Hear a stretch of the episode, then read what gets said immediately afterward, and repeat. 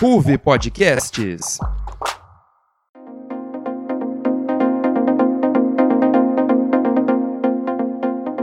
O programa a seguir trata sobre assuntos sensíveis, principalmente sobre depressão e ansiedade. Nós da Ruve Podcast deixamos claro a todos que se você não se sentir totalmente confortável com esses assuntos, deixe para escutar nossas próximas edições.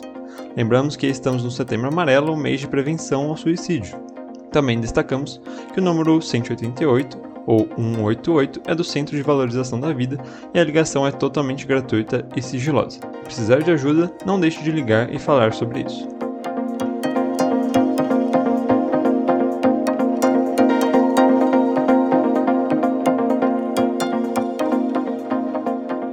Olá, ouvintes da Ruve Podcasts. A psicologia no esporte virou um tema recorrente nos últimos tempos na mídia esportiva em geral. As principais motivações foram os casos das atletas Naomi Osaka, do tênis, e Simone Biles, da ginástica artística. Nesse episódio, vamos nos aprofundar mais nesse tema, ver a importância da psicologia no esporte de alto desempenho e descobrir outros casos em que isso virou debate e furou a bolha do jornalismo esportivo. Mas isso após a vinheta.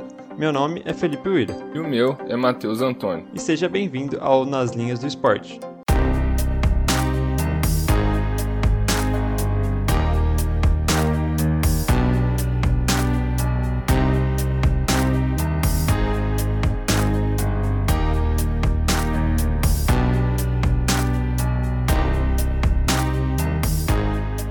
Começar, podemos explicar melhor o que é o Nas Linhas do Esporte. O programa é um novo espaço no núcleo de esportes da Roof Podcasts para a gente falar sobre os mais diversos temas, mas sempre com uma pitadinha do esporte. Em todos os episódios, vamos trazer um assunto que tem o esporte, mas sem cair na análise técnica e tática esportiva, algo que já fazemos nos outros programas do núcleo. E como a gente falou no início do programa, o nosso primeiro episódio será sobre a psicologia esportiva. Programa será mensal e sempre no seu agregador de podcasts favorito. Então aproveita para seguir a gente nas redes sociais. É arroba Bauru lá no Instagram e Ruve Podcast no Facebook.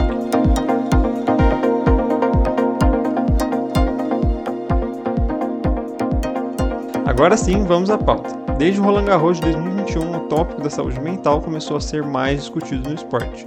Isso porque a número 2 no mundo, Naomi Osaka, escolheu abandonar o campeonato depois de anunciar que não daria mais entrevistas.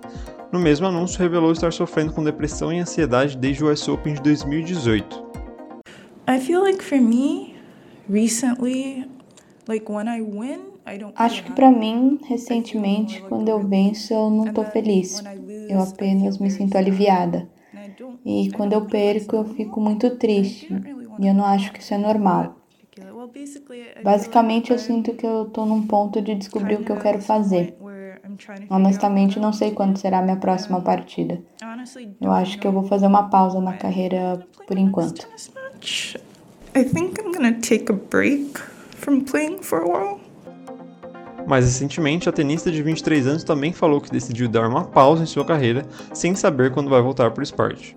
Já nas Olimpíadas de Tóquio, Simone Biles também deu voz para a discussão. A atleta multicampeã na ginástica desistiu de várias provas durante o evento.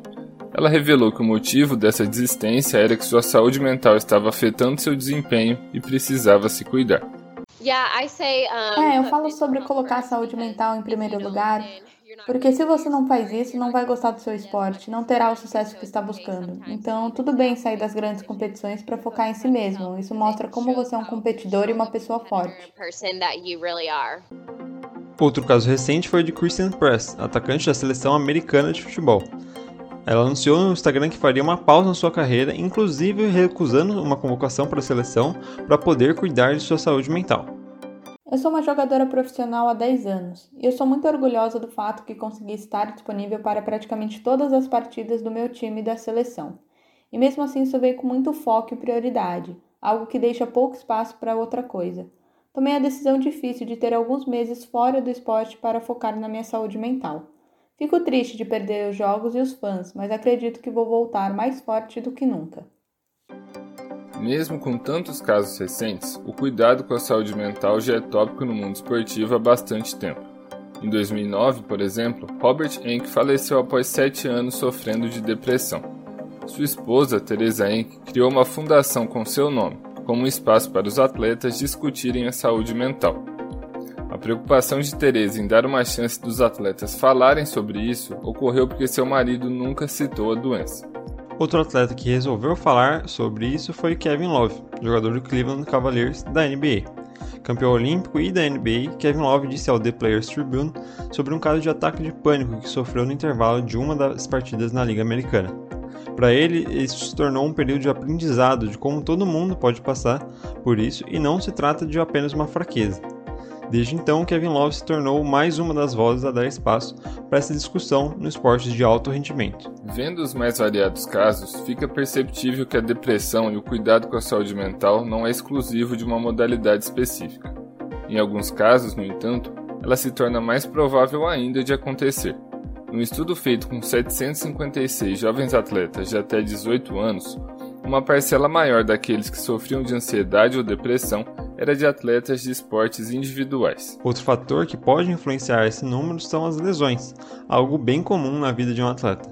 Isso foi resultado de uma pesquisa divulgada pela Federação Internacional dos Jogadores Profissionais de Futebol. Nela, os números mostram que há uma ocorrência de mais de 30% em casos de ansiedade e depressão nos atletas com lesões longas. Vamos agora para um rápido intervalo e na volta falamos mais sobre o tema deste programa, a psicologia no esporte. Enquanto isso, segue a gente nas redes sociais, é arroba no Instagram e Ruve Podcasts no Facebook.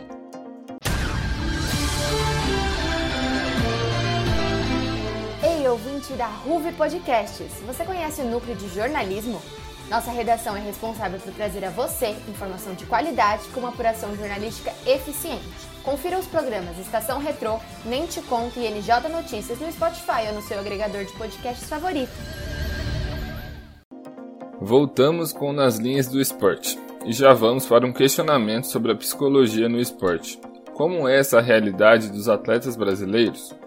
Conhecido como país do futebol, o Brasil ainda investe muito pouco na psicologia da modalidade. Segundo o estudo da ESPN Brasil de 2020, dos 20 clubes que integravam a Série A do Brasileirão, apenas 8 tinham psicólogos. O curioso desse caso é que todos os times apresentam um psicólogo nas categorias de base, até mesmo os que não têm um profissional no time principal. O psicólogo Bruno Vieira, em entrevista à ESPN Brasil, afirmou que isso é injustificável. Para o Bruno, a pressão no time principal só aumenta e cada vez a gente vê mais atletas de 18, 19 anos integrando o primeiro time dos clubes. E essa situação é crítica numa realidade em que o futebol brasileiro já teve muitos casos de depressão. A gente tem o Pedrinho, ex-Vasco da Gama, o Sucinho, que já foi na época do Real Madrid, e até mesmo o Reinaldo Fenômeno já sofreu por conta disso, seja por lesão ou não, todos já sofreram com essa doença. Mais recentemente, Michael, atacante do Flamengo, revelou ao canal Barbaridades que sofreu de depressão em 2020. Mesmo o rubro-negro sendo um dos clubes com um psicólogo no time, não foi possível para os profissionais diagnosticarem essa situação, até que o atleta pedisse socorro. Já na seleção brasileira de futebol masculino, vimos um retrocesso nessa questão. Na seleção de 1998, ainda com Vanderlei Luxemburgo, o técnico fez questão de adicionar um psicólogo ao quadro. No caso, era Suzy Fleury, que ficou com a seleção brasileira até 2000, assim como o Luxemburgo. Em 2014, no 7 a 1, o Brasil também tinha uma psicóloga, Regina Brandão. No entanto, ela foi contratada 15 dias antes da Copa. Segundo entrevista para o UOL, ela disse que foi chamada para atendimentos individuais depois da classificação sofrida contra o Chile. Além disso, também falou que o 7 a 1 teve respaldos em sua carreira, mas alertou que o trabalho individual com atletas deve começar muito antes da competição. E mesmo após um cenário caótico como o 7 a 1, a seleção masculina conseguiu piorar a situação. Em 2016, o então técnico Dunga rechaçou a possibilidade de levar um psicólogo na equipe da seleção brasileira. O técnico questionou principalmente o sigilo dos profissionais, algo que é colocado como essencial no código de ética da categoria.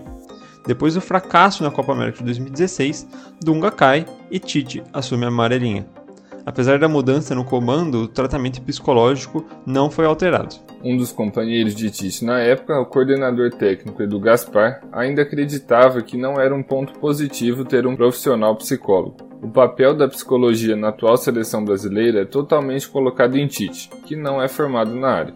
Mesmo assim, o time continua sem um psicólogo, indo na contramão do movimento internacional. A Alemanha, no caso, é sempre um exemplo. Desde 2002, quando perdeu para o Brasil, começou um desenvolvimento em todo o país sobre a psicologia. Já na seleção brasileira feminina, o cenário é bem mais positivo. Ainda na seleção de Vadão, em 2016, o time tinha o acompanhamento de um psicólogo, João Serapião, desde 2014. Com a chegada de Pia Sundhag, a técnica sueca também pediu uma psicóloga para a CBF e foi atendida. Marina Gusson chegou à seleção brasileira no fim de 2019 e desde então compõe o elenco da Amarelinha. Em reportagem da CBF TV, a psicóloga falou um pouco sobre a importância de pensar no longo prazo nesse trabalho.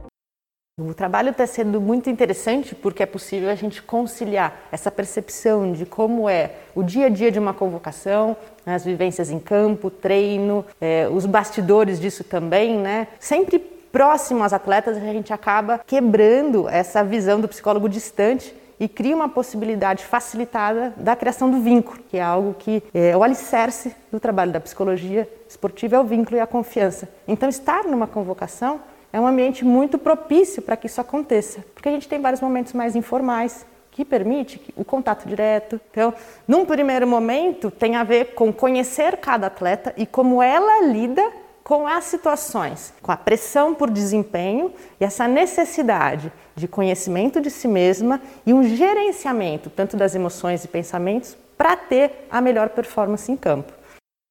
Além do trabalho da psicóloga, a confiança da técnica na profissional e o conhecimento da cultura local têm sua importância. Na mesma entrevista, Mariana Gosson também citou essa questão, principalmente sobre a técnica sueca. Ela é uma técnica, uma treinadora que tem uma sensibilidade sensacional, seja com a própria comissão técnica, seja com as atletas dela. Então, ela tem uma clareza de que criar uma equipe campeã é, é também ter uma equipe física, taticamente forte, é, tecnicamente, mas que isso só é importante, mas não basta. Então ela legitima muito o trabalho, ela ouve, ela pede né, eh, os feedbacks, ela considera o que a gente traz na construção de treinamento, da fala dela. E a questão cultural, né, também a psicologia tem ajudado muito para ela entender algumas diferenças né, da cultura sueca para a brasileira. Se o cenário da seleção brasileira de futebol feminino já é melhor que a maioria dos clubes da Série A masculina, o cenário olímpico é incomparável. O Comitê Olímpico Brasileiro tem um departamento de preparação mental desde 2012. E para os Jogos Olímpicos, o COB enviou três psicólogas, além de um coach esportivo, além da psicóloga do futebol feminino, que também auxiliou outros atletas. Pode parecer pouco para um comitê de 302 atletas, Porém, cada atleta também pode ter seu próprio psicólogo em sua equipe. E quando comparado com a potência olímpica chamada Estados Unidos, não estamos muito atrás. Com 622 atletas em Tóquio, o Comitê Olímpico dos Estados Unidos enviou oito profissionais de saúde mental, tanto psicólogos quanto psiquiatras. Esse número de Brasil e Estados Unidos ainda poderiam ser maiores, mas as restrições de viagem por causa da pandemia limitou os acessos às Olimpíadas. No Japão, os profissionais tinham uma sala exclusiva de preparação mental em Tóquio, além de outras três na cidade de Shu. Medalhistas como Bruno Fratos, bronze nos 50 metros livre, e Ana Marcela, ouro na maratona aquática, foram acompanhados por Carla de Pierro, por exemplo. Além de Carla, Marisa Marcunas, Alessandra Dutra e Antônio Carlos Moreno faziam parte do time de preparação mental do COB. Em entrevista para a ESPN Brasil, no programa Giro do Vicari, Carla de Pierro destacou como o trabalho psicológico para atletas olímpicos já é uma realidade. Todos os atletas que precisarem e pedirem esse auxílio, vai ter gente para dar suporte para eles quando não é o atleta que pede, não é o treinador que indica, o próprio COB pode identificar uma necessidade e sugerir para aquele atleta. E só para você ter uma ideia de todos os nossos medalhistas, pouquíssimos, eu contaria nos dedos, assim, não tinha preparação mental. E por uhum. escolha deles, né? Todos os outros tinham um psicólogo na equipe. Então, isso, isso mostra né, o quanto que a psicologia, a preparação mental, ela já está incluída na preparação global do atleta, não é mais um, né, é, uma dificuldade ou uma questão, já é já já está dado, né? Já, já é algo natural. O psicólogo do esporte muitas vezes é relacionado apenas com a motivação esportiva, para aumentar diretamente o desempenho. No entanto, Carla coloca também que há uma necessidade de conhecimento clínico para avaliar a saúde mental de cada atleta. É importante as pessoas saberem que uma, a psicologia do esporte, hoje em dia, é a psicologia clínica do esporte, né? Então, o psicólogo que trabalha no esporte, ele precisa saber cuidar da saúde mental do atleta, diagnosticar uma ansiedade, uma depressão, tratar uma ansiedade, uma depressão, um transtorno alimentar. Então, não basta ele só conhecer de esporte, saber motivar o atleta e, e, e ensinar estratégias de concentração. Ele tem que saber tratar doenças mentais, uhum. porque a gente já sabe que o atleta sofre igualzinho as pessoas normais ou mais, né? Dependendo do esporte que ele faz, se é um esporte individual, se é um esporte onde a estética e a questão do peso ela aparece, a gente vai ter mais demandas e transtornos mentais do que numa população é, comum, né, em geral.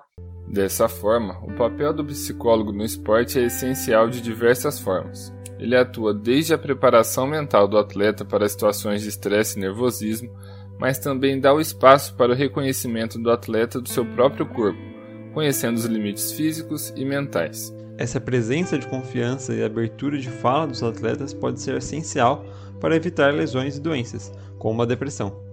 E na mesma entrevista para a ESPN Brasil, Carla de Pierro comentou sobre a importância de atletas como Naomi Osaka e Simone Biles falarem sobre isso. O atleta, a partir da, da Osaka e da Biles, é, elas estão contando para gente: meu, eu, eu, eu não vou fazer isso a qualquer custo. Se eu estiver sentindo que minha saúde mental está sendo afetada, eu não vou participar e eu não quero mais. Né? Então, assim, está é, tá existindo um espaço de escolha para o atleta que antes não existia.